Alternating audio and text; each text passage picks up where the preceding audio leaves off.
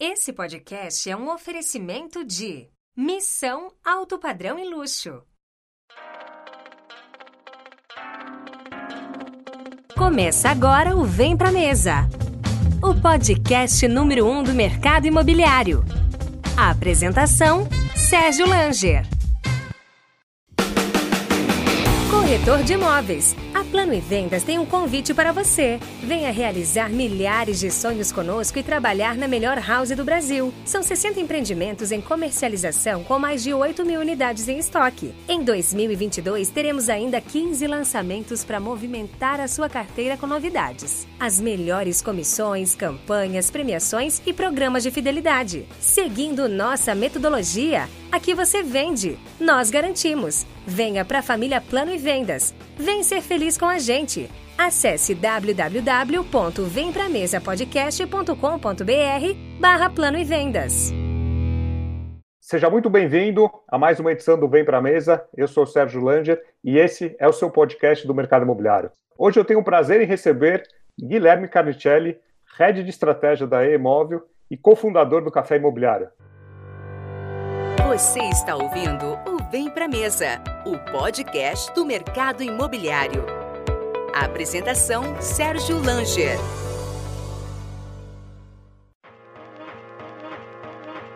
Esse podcast é um oferecimento da House. Quer garantir um futuro com seu imóvel?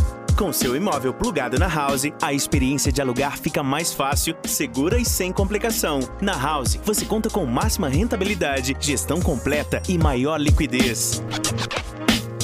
House, sua casa on demand. E lembre-se de seguir o Vem Pra Mesa no seu aplicativo favorito de podcast, Spotify, Deezer, Apple Podcasts, Google Podcasts. Estamos em todas as plataformas. Importante você seguir, deixar o seu comentário também, deixar a sua avaliação. Isso é muito importante para que possamos alcançar mais e mais pessoas dentro do nosso mercado imobiliário. Guilherme, seja muito bem-vindo ao Vem Pra Mesa. Pô, muito obrigado, Sérgio. Prazer estar aqui com você. Eu que sou um ouvinte do teu podcast. Ah, muito, muito honrado em, em, esse convite e poder contar um pouco aqui da minha história, mercado imobiliário, enfim, em bater esse papo com você e com seus ouvintes. Junho de 2016, estava surfando na internet, lendo alguns conteúdos, encontrei o blog do Guilherme Online, comecei a ler uns conteúdos, falei, pô, esse cara é diferente, esse cara tem opiniões legais, e aí ia ter um curso em São Paulo, Top Producer, a quarta edição do Top Producer, e eu resolvi me inscrever, escrevi, fiz a minha inscrição, escrevi meu sócio também, Júlio. Falei, cara, vamos, vamos ver o que, esse cara tem para falar para corretores de imóveis. Nossa função, que trabalhamos com marketing e comunicação, está perto de pessoas que falam coisas diferentes. Fizemos aquele curso que foi muito bacana, conhecemos o Guilherme, conhecemos o Zanotto também naquele dia. Meio que foi um divisor de águas para entender é, o conteúdo para o mercado imobiliário. Né? Muita gente com aquele conteúdo motivacional, PNL, nada contra, mas é, existe, e tem um conteúdo que é do Guilherme, do Café, conteúdos que são conteúdos mais raiz, né, que focam realmente na solução, no problema, no, na, na, figura do corretor de imóveis. Então, eh, Guilherme, quero eh, que você conte um pouquinho a sua entrada no mercado imobiliário, pelo que eu pesquisei aqui, você veio do varejo, né, você eh, trouxe ideias novas para o mercado imobiliário, até por não estar tá contaminado com aquele DNA do mercado imobiliário, você conseguiu e consegue muito bem trazer ares novos para um segmento que é tão, agora menos, né, mas é, é, é tão carente aí de, de novas ideias. Ô Sérgio, eu já fiquei feliz nesses 30 segundos aí com, com, a tua apresentação pelo seguinte, é, eu lembro desse, desse dia que você foi, foi um treinamento na Avenida Paulista, foi, Top foi. Producer, era bem, foi bem uns, foi isso mesmo, uma das primeiras edições do Top Producer, é, e eu gosto quando as pessoas falam top producer, você é uma pessoa que está me falando isso, mas hoje já me falaram que foi assim, tipo, esse treinamento foi um divisor de águas. É, porque, de fato, ele era o treinamento de um cara que não tinha nada de mercado imobiliário, mas que sempre foi muito observador. Essa é uma característica que eu tenho, eu sempre fui um cara muito observador de tudo, assim.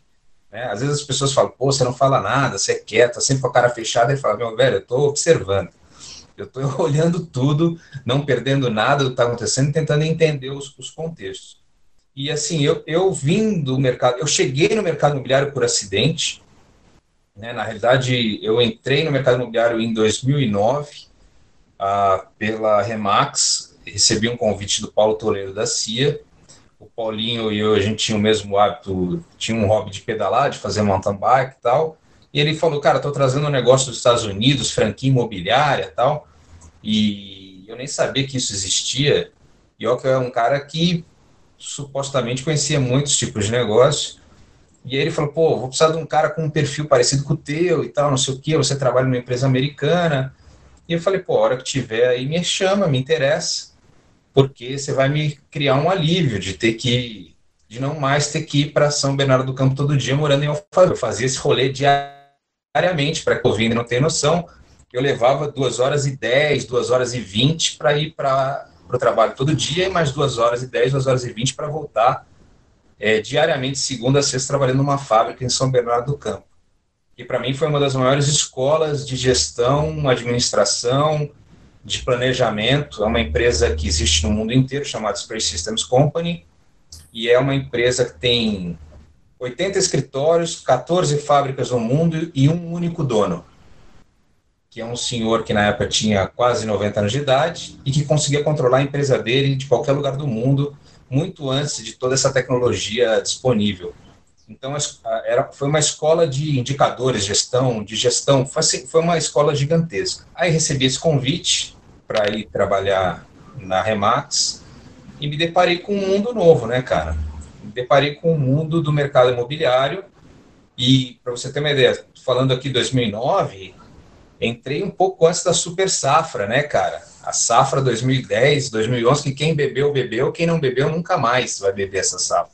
E fiquei assustadíssimo com o volume de dinheiro, cara. Assustadíssimo. Assim, eu falei, porra, cara, os caras. É esse é o volume de dinheiro que circula nesse negócio?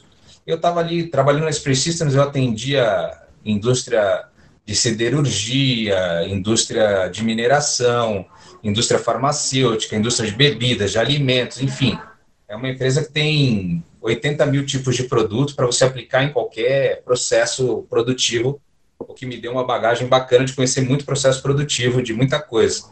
Eu consigo conversar com você sobre produção de açúcar e álcool, sobre revestimento, revestimento de comprimido, sobre siderurgia, tem muito assunto que eu conheço porque trabalhei numa empresa que mexia com tudo isso e minha responsabilidade era criar as estratégias de venda, eu era obrigado a conhecer os processos produtivos. Isso é, isso é um outro podcast, cara. Esse é, um, outro, é outro podcast. é um podcast sobre planejamento e estruturação de, de, de, de negócios. Mas é, quando cheguei no mercado imobiliário, vendo todo aquele volume de, de dinheiro e tal, fiquei realmente assim muito assustado. Falei, porra, é muita grana que circula nisso. Mas o que me assustou mesmo foi o nível das pessoas que trabalhavam naquele processo. Eu falei, você está brincando, cara, que esses caras é que lidam com esse volume de dinheiro. Porque se hoje a galera questiona a qualidade, imagina 10 anos atrás, né? Não se, nem se questionava a qualidade, a gente já sabia qual era, e era ruim, né? Tanto do gestor imobiliário, quanto do... Óbvio, você tinha os pontos fora da curva que sempre existem em todos os negócios, mas a média era muito ruim, né? Hoje eu digo que a média é boa, mas tem muito cara ruim que atrapalha a média boa, entendeu? E aí o que acontece é que eu falei, não sai nunca mais esse mercado, cara. Isso aqui é um oceano azul para quem conhece planejamento, conhece a indicador, gestão e tal. Isso aqui tem muita coisa para fazer aqui dentro. E fiquei na Remax os dois primeiros anos da Remax, 2000 e foi um privilégio, 2009, 2010 e um pedaço de 2011 foi um privilégio porque ver, ver a implantação de uma empresa dessa, você aprende muita coisa, né? Você aprende com os acertos, você aprende muito mais com os erros. E a Remax, hoje, ela reconhece, ela errou muita coisa no processo de implantação inicial, tanto é que é, hoje ela acho que está numa visão muito mais assertiva do ponto de vista de fazer aquilo que os americanos indicam. E, lá atrás, ainda quiseram adaptar. Modelo de franchise, você tem que tomar muito cuidado no processo de adaptação, porque Tropicalizar não significa mudar, tropicalizar significa fasear o processo. É isso que as pessoas talvez. Ah, vamos tropicalizar a franquia tal, aí o cara muda. Não, é fasear o processo de implantação, mas manter a implantação como deve ser feita. Essa é a minha visão. Aí saí de lá é, eu estou falando aí de 2011, e vim parar em Campinas. Foi quando eu mudei para Campinas. Recebi um convite de uma empresa aqui de Campinas, que o cara queria fazer uma expansão no interior, era uma empresa da Brasil Brokers. E topei. Estava num momento profissional que eu, eu, eu precisava de novos ares, precisava fazer coisas diferentes. E vim parar em Campinas. Fiquei dois anos nessa empresa aqui em Campinas. E aí, por uma indicação de um cara nos Estados Unidos, é, o pessoal da Coldwell Banker, que é uma outra franquia imobiliária, líder no mercado americano também, é, entrou em contato comigo que tinham uns portugueses comprando a marca e fazendo a expansão aqui e trazendo a marca para o Brasil. Achei uma oportunidade excelente, porque eu já tinha uma curva de aprendizado com a Remax, e falei, pô, bacana, acho que eu tenho valor aí, eu posso ajudar, posso contribuir, e fui trabalhar na Coldwell Banker, ah, fiquei lá também mais 2012, 13, 14, é, até quase final, quase início de 2015. Ah, mas, de novo, é, aí vieram os portugueses tentando implantar no Brasil uma marca americana, pensando na, no sucesso da Remax em Portugal, né? Então, tipo, você imagina aí a, a, a salada que foi tudo isso. Infelizmente, a marca é das marcas que eu que eu mais admiro no mercado imobiliário, a coisa não caminhou aqui para frente. Mas foi muito bacana também que eu aprendi todo um jeito diferente de pensar de mercado imobiliário. As marcas são muito diferentes do jeito de pensar. Coldwell Banker Remax têm uma visão diferente. Nesse meio do caminho, conheci a Keller Williams, tive chance de conversar com, com o CEO da Keller Williams na época, tive chance de conversar com, com os top producers da Keller Williams, aprendi muita coisa com esses caras também. Aliás, o top producer que você assistiu, muito das coisas que eu trouxe ali foram de conversas com esses caras da Keller, da Keller Williams, foram, foram ideias que eu falei, pô, isso aí faz muito sentido, misturando isso um pouco com a minha visão de, de indústria e tal. E, e aí, 2015, 2014 para 15, a gente começou com a história do café imobiliário, eu e o Gustavo Zanotto, né?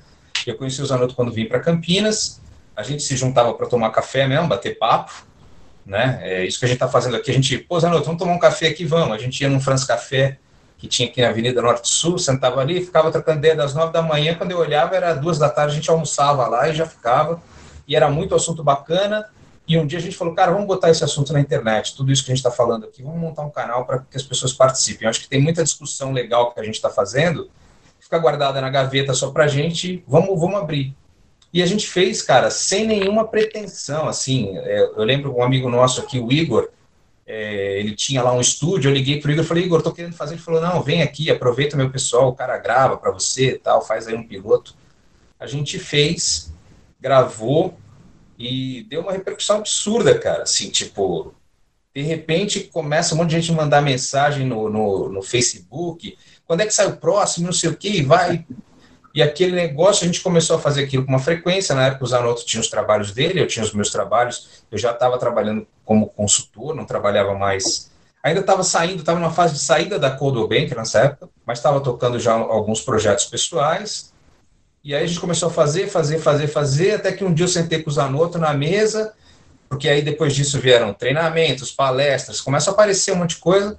Fiz lá rapidamente uma continha com ele e falei, cara, esse negócio tem um dinheiro na mesa aqui que a gente tá levando de hobby. Vamos cair para dentro. Foi quando a gente, de fato, mergulhou no café imobiliário. Quando nasceu a primeira edição do Café Imobiliário Miami também, isso em 2016.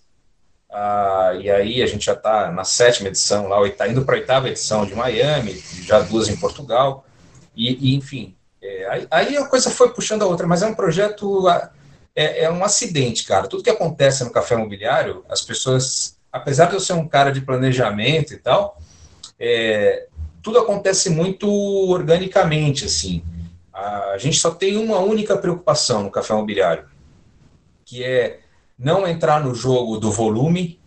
Isso é uma coisa que a gente sempre teve, é, eu, tanto eu e o Zanotto, então Agora, nessa quarentena, um monte de gente, Guilherme, vocês não estão gravando nada, não tem vídeo. Eu falo, bicho, se eu não tenho o que falar, eu fico quieto. Eu vejo gente fazendo vídeo tipo, ah, não, comi um fazão hoje aqui, tira foto e explica por que, que o fazão é importante para o mercado imobiliário. É, a, gente, a gente não tem, tanto eu e o Zanotto, a gente combina muito nesse sentido, a gente só faz aquilo que realmente a gente acha que é, uh, que vale a pena, que vai contribuir, mas a gente troca muita ideia. Ontem mesmo a gente trocou uma puta ideia, o Zanotto, batendo um puta papo legal, em que saiu uma porrada de insight, assim, tipo, coisas que estão na minha gaveta, estão na gaveta dele, a gente, ah, vai, vamos jogar na mesa aí, vamos misturar essa parada e ver o que acontece. E, pô, ontem saiu uma porrada de insight, a gente ficou quase duas horas e meia trocando ideia, e, e saiu um monte de insight novo de coisas que a gente tem, tem analisado e tem estudado. A gente briga pra cacete, quem conhece a gente mais próximo, mais próximo vê, às vezes até é, na frente de todo mundo, como já aconteceu em palestras do Top Brokers, do Wagner Bonato, lá em, em Balneário Camboriú, que saiu um pau, eu e o Zanotto, no, no, no, na discussão do palco ali no painel, e depois vieram perguntar, não, vocês combinam isso, né? Eu falei, não, não combina. Isso acontece mesmo, é o nosso jeito, mas é por isso que a gente dá muito certo. A gente se respeita muito nas opiniões e não tem papas na língua para falar para o outro o que acha. E aí Café Imobiliário foi andando e, enfim, aí outras portas vão abrindo tal, e recentemente eu tive a minha entrada na imóvel aí, a convite do Luiz e do Rodrigo lá, me convidaram, do Jatos, enfim, todos os convidaram para essa nova jornada aí. Estamos lá, trabalhando feito louco. Agora, voltando ao assunto rede de franquias, né, nos Estados Unidos, na Europa, no segmento imobiliário, existem algumas redes de franquias. Algumas tentaram vir para o Brasil, não deu certo, outras nem tentaram. Qual é a sua opinião sobre rede de franquias? Por que, que no Brasil não decolou como em outros países? Eu tenho algumas visões. Primeiro, quando as pessoas falam para mim, a ah, Remax no Brasil não deu certo, eu, eu já falo, não deu certo como? Não deu certo como você imaginava? Ou não deu certo ou não deu certo? Se você falar, ah, não, imaginei que esses caras iam dominar o mundo, porque a Remax teve esse erro, né? Quando ela chegou no Brasil, chegou dizendo que ia dominar o mundo. E acho que esse foi uma das grandes burradas, chegar num mercado que é cheio de egocêntricos, né? Mercado imobiliário, pô, o tamanho do ego dos caras, às vezes você olha numa sala e fala, como é que coube três caras aqui dentro, né? É, é, um mercado que tem muito ego, tanto vasto, você vê o nome das empresas. Todo, muitas empresas carregam o sobrenome do cara e tal. Tem um motivo também econômico nisso, que a gente pode levantar. Historicamente, são os endinheirados que controlam o desenvolvimento imobiliário das cidades, etc. E tal, mas aí nós vamos entrar também num outro tema social aqui, né? Vamos entrar em um tema de sociologia para discutir aqui como é que funciona esse processo. É assim desde a Idade Média. É, então, justifica o porquê que tem esses nomes né? Mas assim, é um mercado onde os egos, é, sim, são grandes. Quem trabalha no mercado sabe disso. E aí, a, acho que chegaram dizendo, não, nós vamos dominar, vamos mudar e vamos quebrar e vai ser assim e tal. Foi um grande erro. Agora, a Remax, na minha opinião, é um case de sucesso por dois motivos. Primeiro, porque ela já quebrou a cara uma vez e se manteve. Então, eu, eu respeito muito empresas que não tracionaram direito e depois corrigem a rota, eu, eu tenho um respeito gigante por isso. E segundo, que qual é a outra rede de imobiliários no Brasil que tem a quantidade de unidades abertas que eles têm? Me cita uma. Não existe, né? Então, por si só, isso para mim já é a garantia de um sucesso. Tem espaço para crescer, tem espaço para outros players no Brasil, mas assim, é, são momentos de mercado, né, cara? Hoje, quando você olha, qual era o grande lance que a Remax trazia como diferenciação, assim? Era o fato de compartilhar imóveis, de você ter dados ali, informações, né? E poder trocar informação com outro parceiro, etc e tal. Hoje a, a rede, né? Isso. Hoje você tem uma porrada de aplicativo que faz isso de graça, né? Então, assim, eu acho que ela tem que se reinventar em, em, na forma de se posicionar, né? O, o, atual CEO da companhia é um cara mais novo, ah, que é muito engraçado. Ah, já vou lembrar o nome do cara. Ele estudou com o Barbarini, que trabalhou com a gente no Café Imobiliário. Né? O Daniel Barbarini, que trabalhava com a gente, foi colega de, de classe desse cara. E o cara é o atual CEO. Você vê que o mundo, o mundo dá muita volta, mas é muito pequenininho, né, Sérgio? Você vê, o cara estava trabalhando com a gente ali no café. Um dia eu comentei com ele do é, Adams, Adam Contos, acho que é esse o nome do cara agora. E é um cara novo, 40 e poucos anos de idade, que já entendeu. Adam Contos, é isso aí. Adam, Adam Contos, é isso aí. Esse cara estudou com o Daniel Barbarini, que trabalhava com a gente. E aí, ela já tem uma visão, uma pegada, e acho que já entenderam a força da marca, a importância da marca, tal, e, enfim, da tecnologia. Acho que toda empresa, é, falando das franquias imobiliárias, se a gente pegar lá, para mim, quem saiu na frente nessa história toda é o, é o Gary Keller, da Keller Williams. Ele, ele, de fato, saiu na frente de todo mundo, ele entendeu primeiro todo mundo para onde ia tanto é que ele já saiu se posicionando. Nós não somos mais uma empresa imobiliária, nós somos uma empresa de tecnologia que atua no setor imobiliário, correu nesse sentido, e eu acho que está todo mundo meio que se ajustando. Faz sentido fazer parte hoje de uma rede de franquias, seja ela Remax, ou seja ela tem outras redes nacionais também, eu acho que faz sentido se você, como empreendedor, tem perfil para ser um franqueado, né, cara? É como qualquer negócio de franquia. Faz sentido abrir uma perfumaria ou abrir um boticário? Se você tem perfil para ser um franqueado, sim. Agora, se você quer um, é ser um cara que quer fazer as coisas do teu jeito, se você não quer ninguém dando opinião no jeito que tem que ser as coisas, no processo, se você quer inovado, enfim, não vai para uma franquia que você vai quebrar a cara. Você vai só dar murro em ponta de faca. Então, eu acho que tem espaço para todo mundo, cara. Assim, é, as redes tendem a crescer, o compartilhamento de imóveis tende a crescer, exclusividade é uma barreira que a Remax defende, que é uma barreira de defesa importante para o corretor de imóveis, na minha opinião. Tenho dúvidas hoje se o cliente está ligando para isso, como já ligou no passado. Vender, não, porque a exclusividade, a exclusividade, um cara de crença 100% da exclusividade.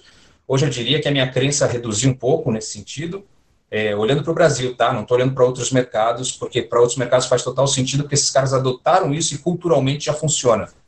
Mas hoje, num momento multidisciplinar da história e da tecnologia, é muito difícil você criar uma nova cultura nesse sentido, onde se a cultura é de múltiplas opções, como é que eu vou criar a cultura da unicidade, entendeu? Nos Estados Unidos ela já existe, na Europa ela existe em alguns países, mas o Brasil, cara, o Brasil é o Brasil, né? Os BR aqui são diferentes, a gente tem que entender que eles são diferentes. Né? Mas eu, eu acho que tem muito espaço para as franquias crescerem. Legal. E aí você enxergou no mercado imobiliário, como você disse, uma oportunidade para ganhar dinheiro, para arrumar processos, planejar melhor. E nesses últimos 10 anos, você viajou bastante pelo Brasil, você conheceu realidades diferentes. O que, que você pode ver também de diferenças regionais, culturais no Brasil, que tem um tamanho continental e que muitas vezes a gente não, não dá a importância dessa diferença que a gente tem, às vezes, de às, às vezes até na mesma cidade, né, de, de cultura, de hábitos. Eu vou, eu vou dizer assim, é, eu em 2017, cara, eu um dia fui deletar os cartões de embarque do meu telefone e eu tinha 173 cartões de embarque. Eu nunca esqueço disso. Eu até falei para os alunos, falei, cara, deletei agora 173 cartões de embarque desse ano, cara. E foi um ano que a gente viajou, mas pra cacete, assim, você tem uma ideia. Você estava naquele projeto da RNI, né? Que vocês viajaram muito. Teve um projeto da RNI, mas não foi só o da RNI, cara. Teve N coisas. A gente viajava com top producer, viajava com sim, palestra, viajava. Cara, viajei assim, de um jeito absurdo. Pra você ter uma ideia, teve uma época, teve uma semana que eu não esqueço disso.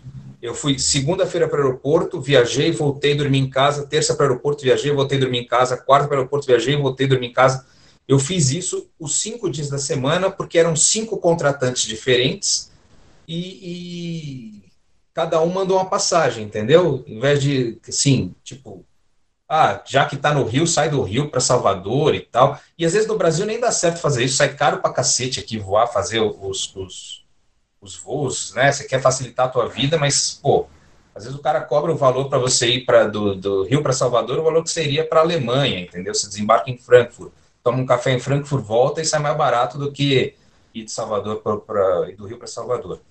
Mas assim, viajei muito, cara, e, e, conheci o Brasil. 2017 foi o ano que eu conheci o Brasil. Eu tenho um amigo meu que é jogador de futebol profissional e que jogador de futebol viaja muito, né, cara? E aí é, ele já jogou uh, Brasileirão Série A, Série B e Série C.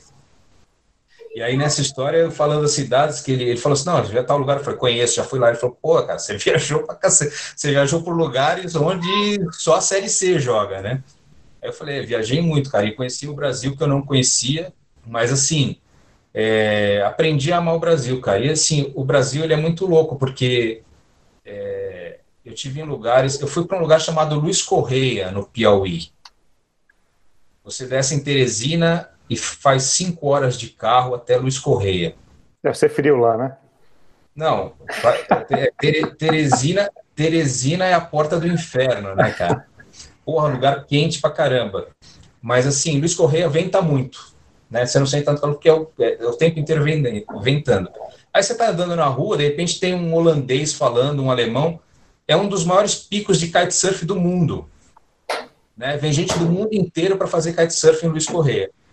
Aí, nessas horas, eu, eu penso aqui, para que a gente relacionar um pouco com o mercado imobiliário, senão daqui a pouco a gente vai ficar falando de coisas que não tem.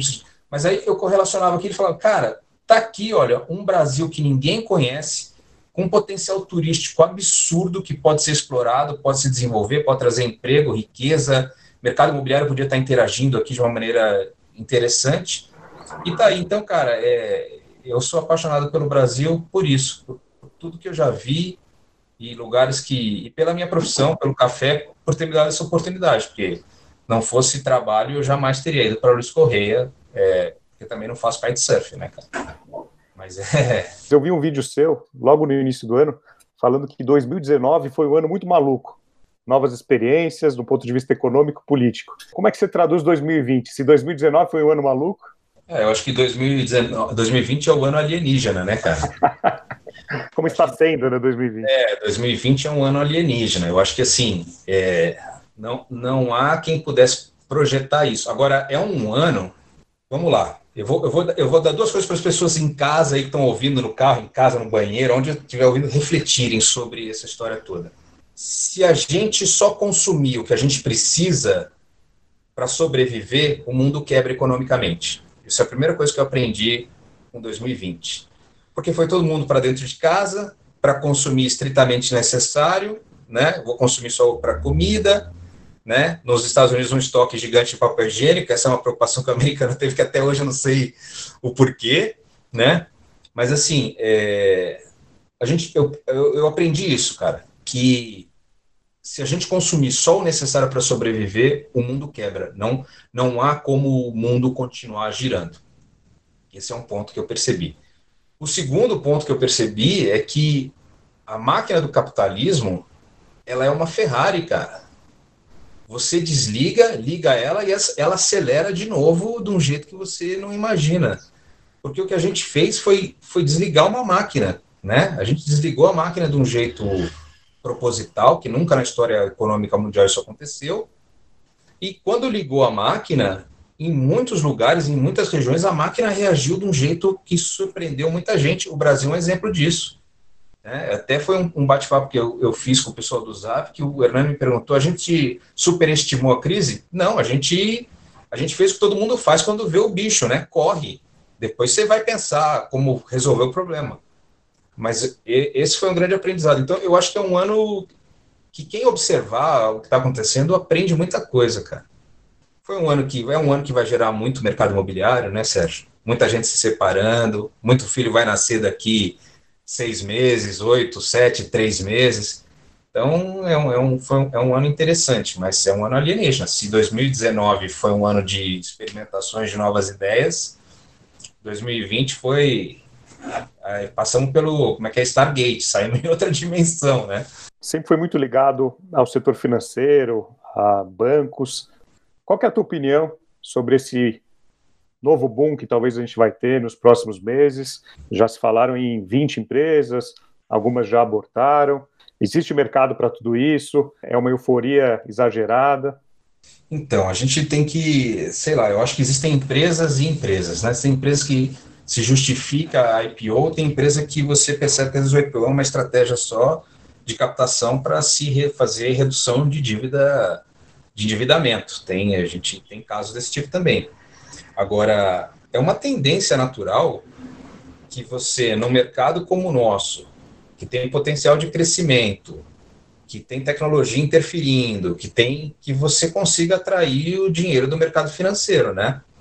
E é uma forma de você fazer isso através do IPO. Agora, o que as pessoas talvez passem, não tenham percebido ainda é que todo esse processo dos IPOs, na minha opinião, é, vai melhorar demais o mercado, porque quando você tem uma empresa uh, de capital aberto, ela obrigatoriamente tende a ser mais profissional, né? Ela tende a ser uma empresa com melhores ferramentas de gestão, maior controle, maior, enfim, uma série de coisas.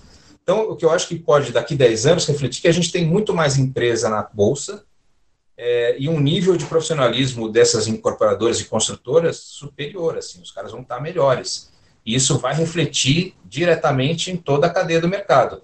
Se você tiver empresas, incorporadores e construtores mais profissionais, muito provavelmente eles vão exigir imobiliárias mais profissionais, arquitetos mais profissionais, é, enfim, tudo aquilo que é periférico de uma construtora é, tende a se tende a melhorar. Então, eu acho que puxa a régua para cima, né? Eu acho que esse é o grande lance. Agora, faz sentido ou não? Depende da estratégia de cada empresa. É, para responder isso, você tem que estar tá lá vivendo a estratégia do cara e saber o porquê que aquele IPO está acontecendo, quais os motivos, o que, que eles estão imaginando. E, e se tem espaço para todo mundo, vai também aí da competência de, de alguns. Né? Quem for mais competente e fizer é, melhor, da maneira correta, fizer uma gestão mais interessante depois da, da captação, mostrar para o acionista uma competência em, em gerar resultado, porque o cara que compra papel quer resultado. Então, aí, aí, é aí é um jogo. Né? Agora, que esse jogo pode ser positivo para o mercado imobiliário, para o dia a dia, no chão de fábrica ali, eu acho. Eu acho que a gente passa a ter empresas mais profissionais. Imagina se os clubes de futebol no Brasil todos fizessem IPO se a gente ia ter esse nível de profissionalismo que a gente tem nos clubes de futebol. Muito provavelmente não. Então, é, fazendo essa analogia, usando que falo que eu sou o, o homem das analogias, eu acho que a tendência é a régua puxar para cima.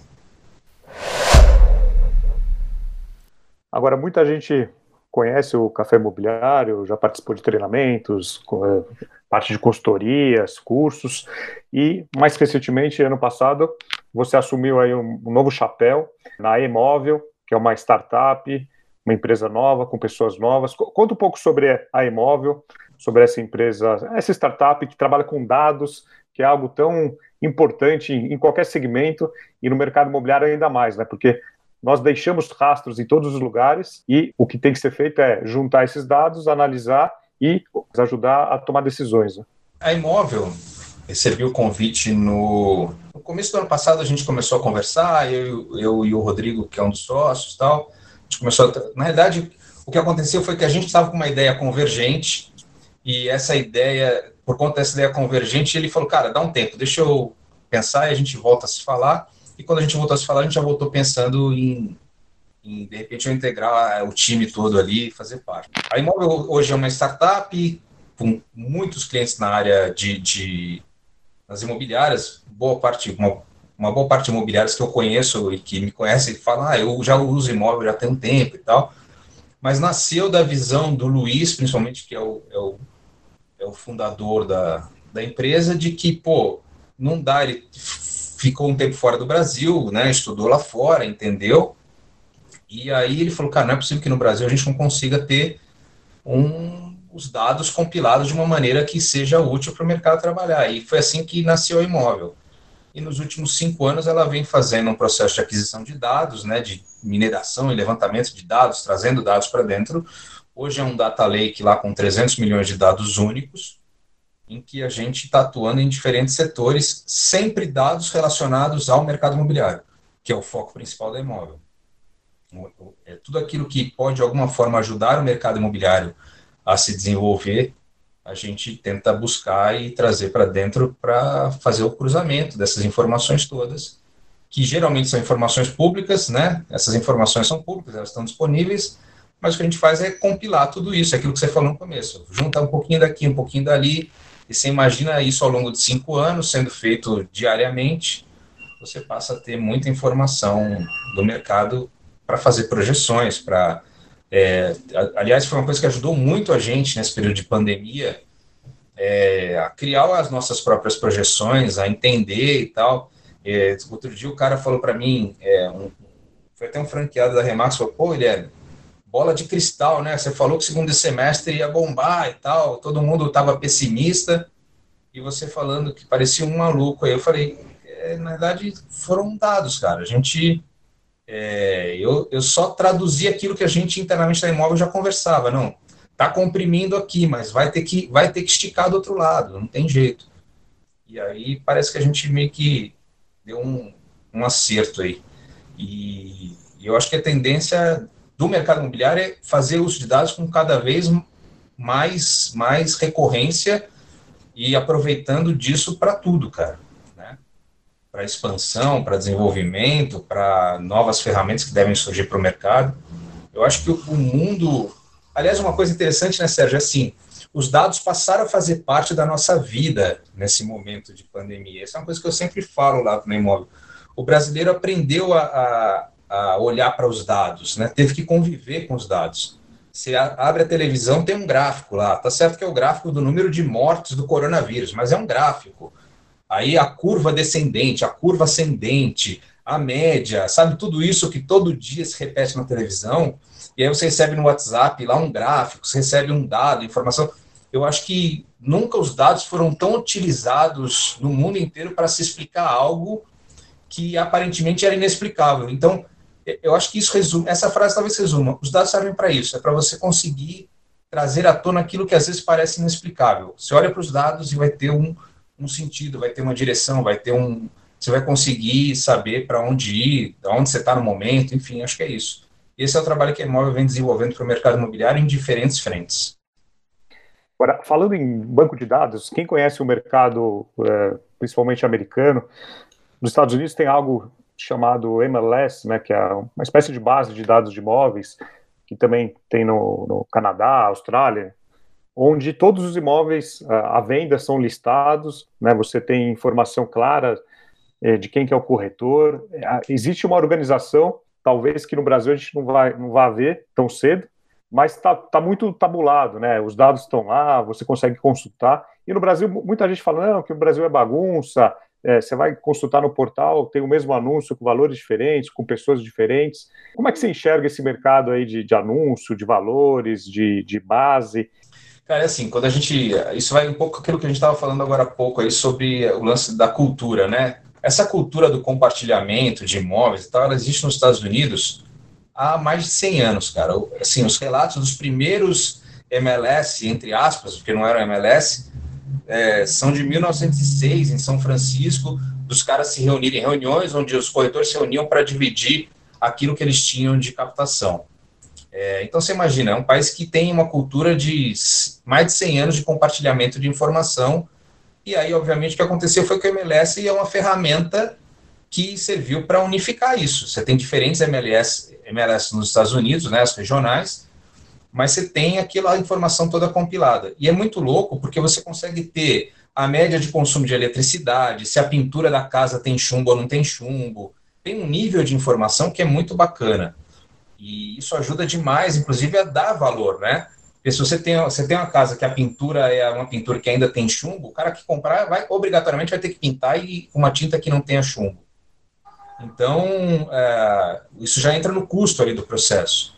E aí é, fica muito fácil fazer essas avaliações, né? Avaliar o imóvel e tal. Ah, quando a imóvel foi criada, o, o sentido principal era esse mesmo, ajudar imobiliários e corretores a ter uma base que pudesse tirar o cara do cinza, né? Deixa eu te ajudar aqui a enxergar o que está acontecendo no mercado. A gente vai ter um MLS um dia no Brasil? Hum, eu acho que não.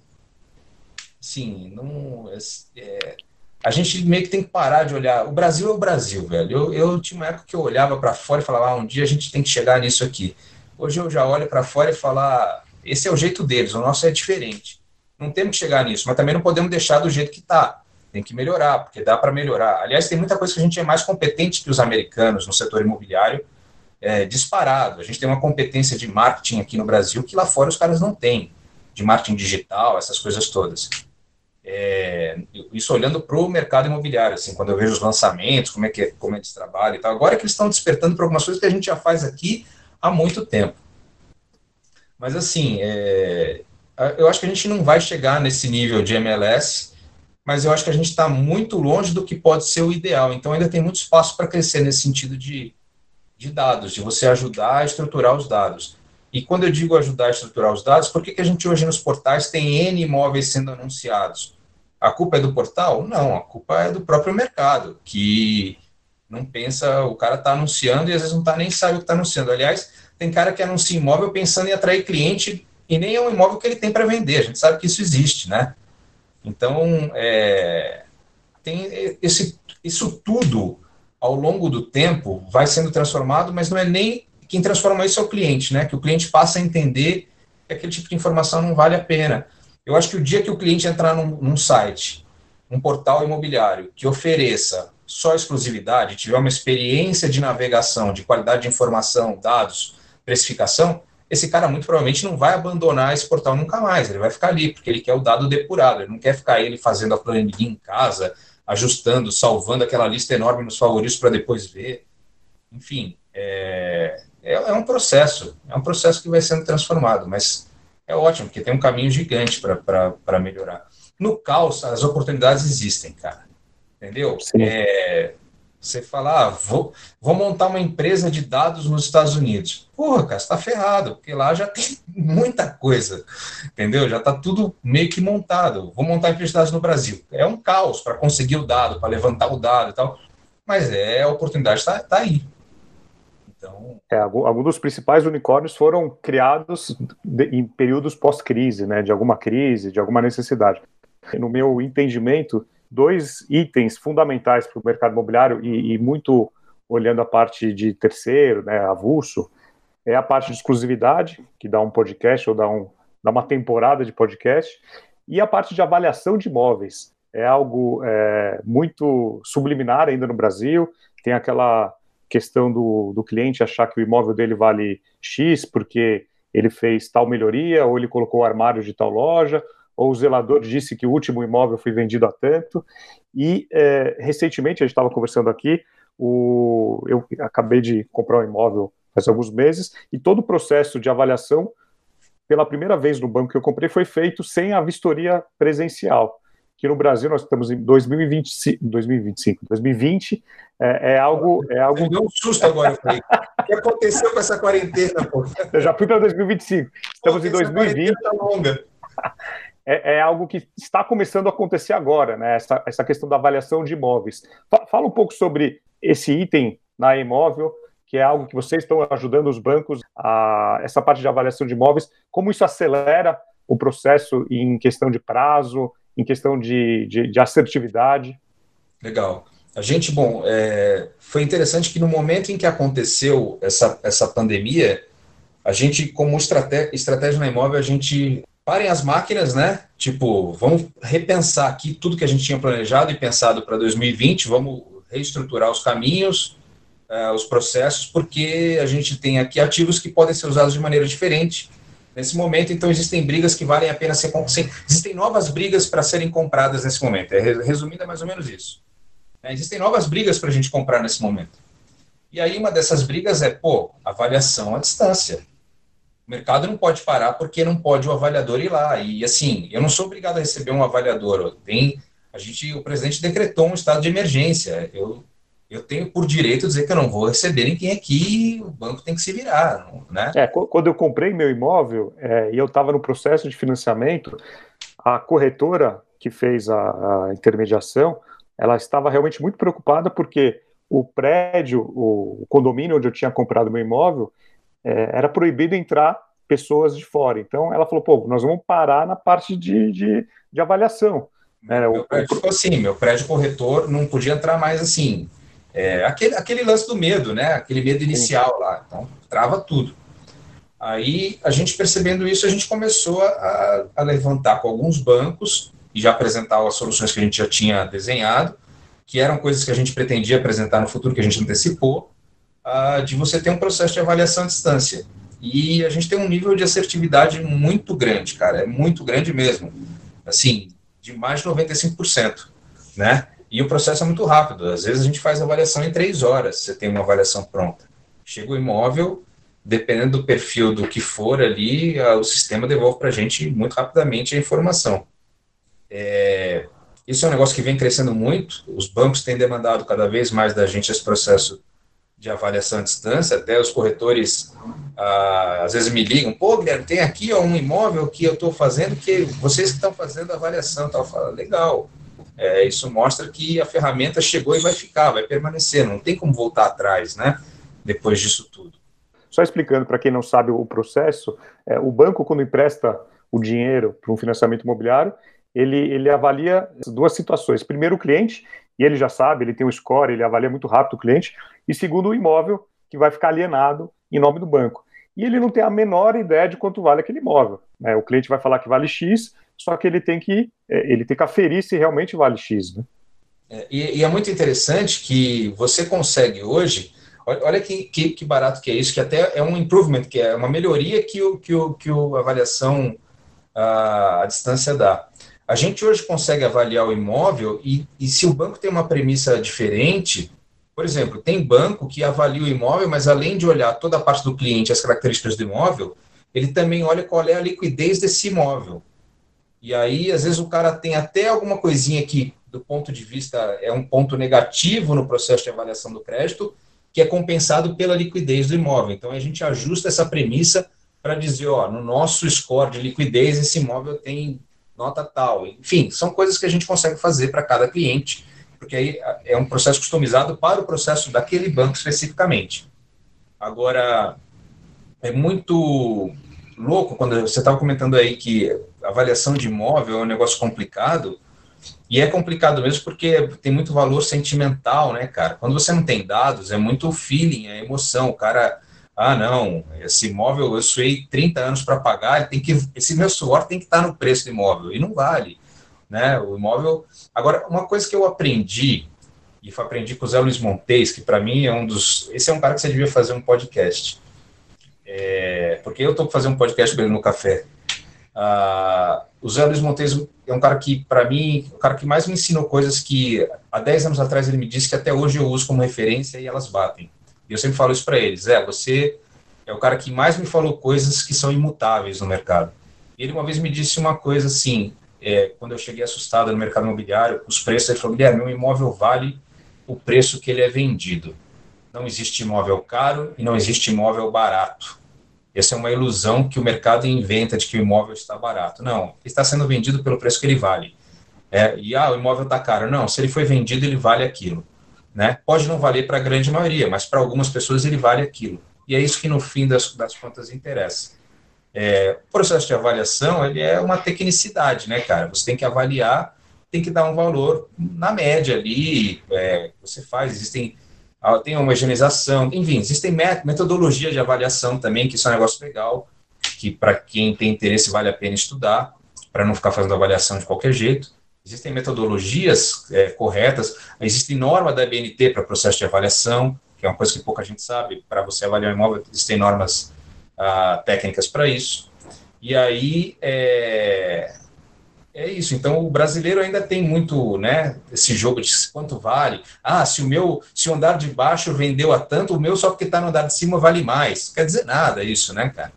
E se pegar fogo, quem é que chega primeiro lá embaixo? Ah, é o cara de baixo. Então é melhor o de baixo é vale mais. Enfim, essa, essas essas nuances assim que, né? É, então a gente a gente tenta, e a, e a, plataforma hoje tem ajudado muito isso, corretor. Esse é um ponto interessante que você está tocando, porque a plataforma da imóvel, ela condensa a informação de tudo que está sendo ofertado no mercado, né? Então, a gente consegue por ali, o corretor consegue por ali fazer uma homogeneização de valor e tal para oferecer para o cliente uma boa avaliação do imóvel dele quando ele faz a captação. Esse é um dos, dos atributos da plataforma da imóvel. Então, a gente tenta ajudar também aí nesse sentido de criar alguns parâmetros possíveis. Né? Não ficar só no achismo. Ah, eu acho que vale tanto porque, ah, enfim, cada, cada, os motivos são os melhores, né? Sim, é sempre, um motivo, é sempre um motivo emocional, né? Ah, não, essa, essa porta aí, quem fez foi o fulano de tal. Né? Enfim, é isso, mas é o processo de avaliação, ele é, e é um gargalo, né? Vale a pena dizer que esse é um dos gargalos importantes sim, no mercado imobiliário. Porque o, o, que faz o, mercado, o imóvel vender é o preço correto. Se você não sabe precificar um imóvel, você muito provavelmente vai ficar com esse imóvel parado por um bom tempo. E falando na figura do corretor de imóveis, né, não poderia deixar de citar com você, você a, acompanha o corretores de imóveis há alguns anos, participou de projetos, participou de treinamentos, eh, está próximo de muitos corretores bons, né, de, que fazem VGVs expressivos, mas a grande média do nosso mercado, do, do, mercado de corretagem, realmente ainda é muito ruim. Como é que você vê essa figura do corretor? Eu vou, eu vou aqui, eu falei que tive uma conversa com o Zanotto hoje, ontem bem interessante, né? Vou, vou te dar, tipo, primeira mão, assim, do que, que é, a minha, é a minha observação sobre o corretor de imóveis e o futuro da profissão. A informação hoje ela é um commodity ela se transformou num commodity. O teu cliente hoje, ele consegue saber tudo o que ele precisa sem, sem falar com você. Basta ele entrar no YouTube, porque o futuro do mundo é. O futuro dos manuais de produto é o YouTube, né, cara? Daqui a pouco você vai abrir o manual do produto, só vem uma folha escrito, acesse o link tal. É, o manual tá lá, porque... Ou comando de voz, né? Fale. É, exato. Porque, assim, o que acontece é que hoje tudo que você precisa saber fazer, basta você procurar no YouTube, que se for na área de tecnologia, então vai ter um moleque de 12 anos te ensinando como é que faz aquilo. Eu sei que eu já passei por situação desse tipo. Pô, não estou conseguindo descobrir como é que faz isso aqui, cara. Vou no YouTube, tá lá um moleque falando, né? Te explica como fazer. Então, se você for no YouTube hoje digitar lá, quais documentos devo avaliar para comprar um imóvel? Tem lá um vídeo explicando. O que eu preciso para financiar? Tem um vídeo explicando. Como negociar um imóvel? Tem um vídeo explicando. Tem, cara, tem conteúdo pra caramba na internet hoje para o cliente acessar e ter informação. E o cliente está escolado, né? Ele está chegando no corretor com um nível de informação absurda, porque ele faz a seleção de casa, né? É, é a compra mais importante da vida dele. Ele vai fazer. E aí eu estava ontem num bate-papo com o Zanotto e, e, fiz uma analogia é, que foi um estalo que eu tive no final de semana assistindo no Discovery Channel, eu assisti um, um documentário sobre os alpinistas e tal, e eu vendo aqueles caras ali, eu falei, pô, o corretor é isso aí, cara, o, corretor ele é o, um, ele é um Sherpa, não sei se você sabe o que é o Sherpa, é o cara... Não. É assim, ó, quando você vai fazer, o cara que vai escalar um, um, o Everest, ele não vai sozinho, o alpinista. Ele, tecnicamente, ele é um cara muito bom, que conhece tudo, tem informação, tem os, a, a, parada toda ele já domina, mas chega lá ele pega um cara local, que é o Sherpa ali, que vai junto com ele. É tipo um guia. É um guia, mas é um guia bem técnico, né? Ah, e aí tem os Sherpas que são famosos, tem Sherpa lá que o cara só quer ir, só se sente seguro se for com aquele cara. Eles indicam, bicho, você vai subir lá o Himalaia, vai com aquele cara lá, procura ele, que ele é o cara que na mão dele ninguém morre, né? Ah, então, assim, eu estava assistindo esse, esse, esse, documentário depois e, e, e, fiquei pensando comigo, né? O YouTube hoje, o, o, o alpinista que vai, vou, vou voltar para a analogia, acho que ela é muito perfeita o alpinista que, que vai escalar o Everest, muito provavelmente ele já fez outras, outros picos importantes, né? O cara já fez o Himalaia, já fez o Aconcagua, né? Aqui a coisa já fez, sei lá, já fez a Serra Fina. Começou pela Serra Fina na divisa Rio São Paulo Minas, depois fez o Aconcagua, depois fez o Himalaia, depois fez, sei lá, o cara vai vai subindo, vai dando upgrade de, de montanhas. Em cada montanha ele tem um Sherpa daquela montanha, daquele pico até o dia que ele vai para o Everest, que é o, o concurso dos, dos negócios. O YouTube, é, se você for pensar, o, o, YouTube são esses montes todos que o teu cliente já subiu. Pelo YouTube ele já comprou, pelo YouTube ele já avaliou imóvel, pelo YouTube ele já fez, ele já fez tudo, né? Só que para fazer o Everest, que é o real, ele precisa do Sherpa do imóvel. E o cara que é o cara que vai aliviar o processo e dar segurança ao processo é o corretor.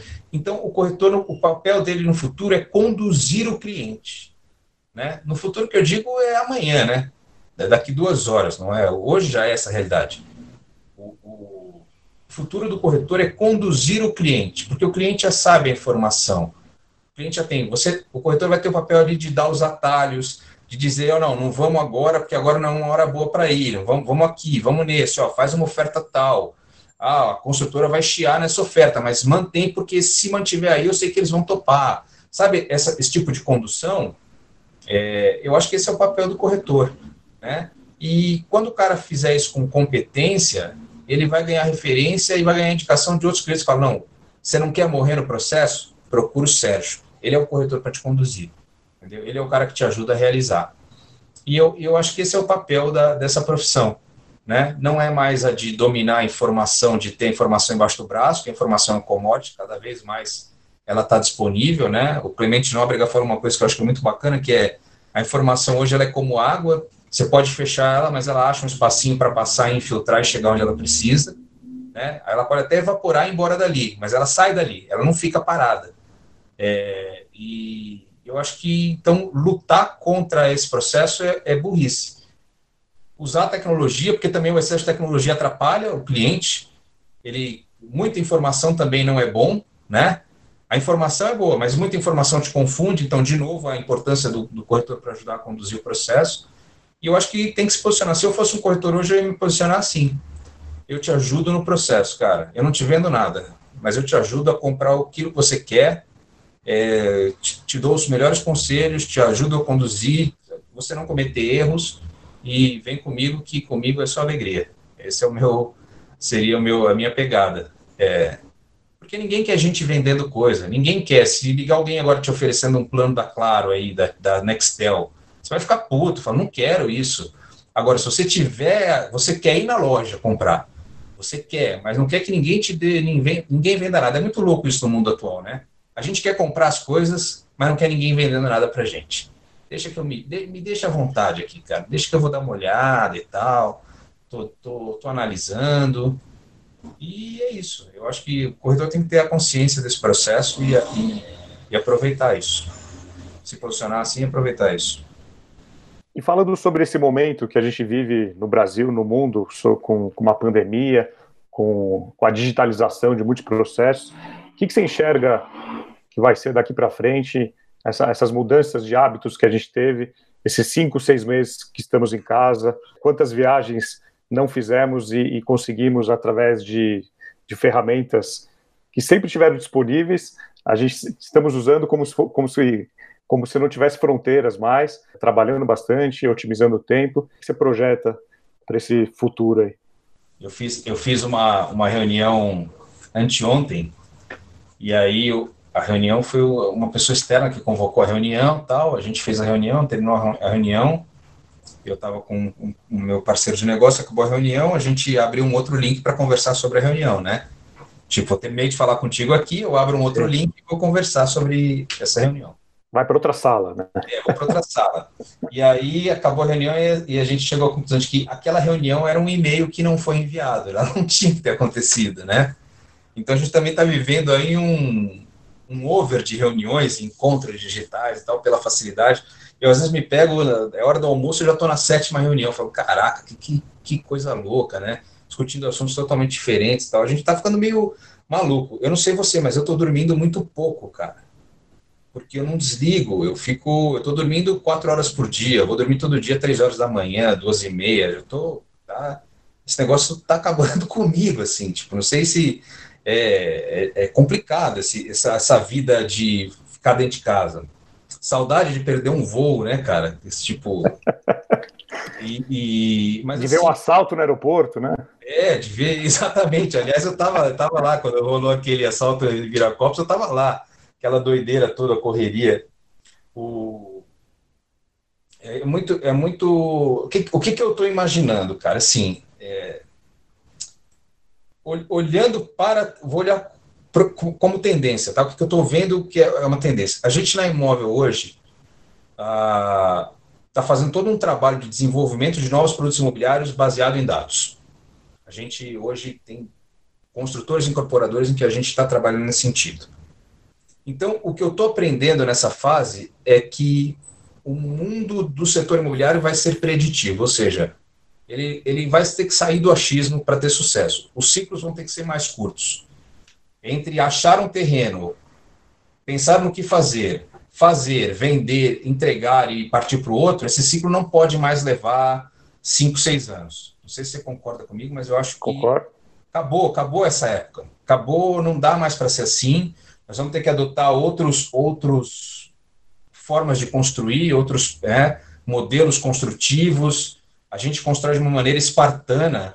Você traz um cara da Alemanha aqui, ele vê o cara lá sentando tijolo por tijolo, ele fala: que, que porra é essa que vocês estão fazendo? Tipo, vem cá, onde é que vocês estão? Né? O mundo é outro. Não...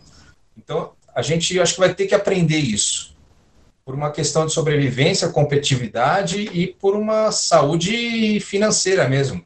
Quem me garante que daqui cinco anos não tem outra pandemia? Né? O Nassim Taleb lá, dia, dia 23 de janeiro, ele foi na ONU e falou, ó, fecha tudo agora, porque se não fechar agora vai ser pior. Estatisticamente a gente já entendeu como é que vai acontecer. Ah, os caras, ah, não tem prova para isso, tá aí, ó, o mundo pagando uma conta de trilhões para resolver um problema que, segundo ele, teria sido resolvido em 15 dias se tivesse feito o que ele falou no começo. Então, assim, é, os dados estão aí, estão sinalizando inclusive esse tipo de problema. E aí a gente, quem me garante que a gente não vai ter este novo?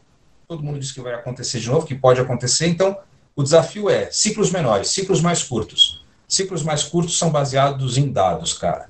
Não dá mais para ficar, ah, vamos pensar em fazer, aonde é que a gente vai fazer? Não, é tipo, o que, que os dados estão dizendo que tem que ser feito, aonde, de que forma, para quem, como que a gente vende. Esse é um trabalho que a gente tem feito na Imóvel. A gente tem feito isso com alguns incorporadores e tem alguns cases de muito sucesso, assim, que a gente está tá, tá criando lá. É, para o corretor de imóveis é se adequar a esse processo. Para as imobiliárias, um desafio gigantesco.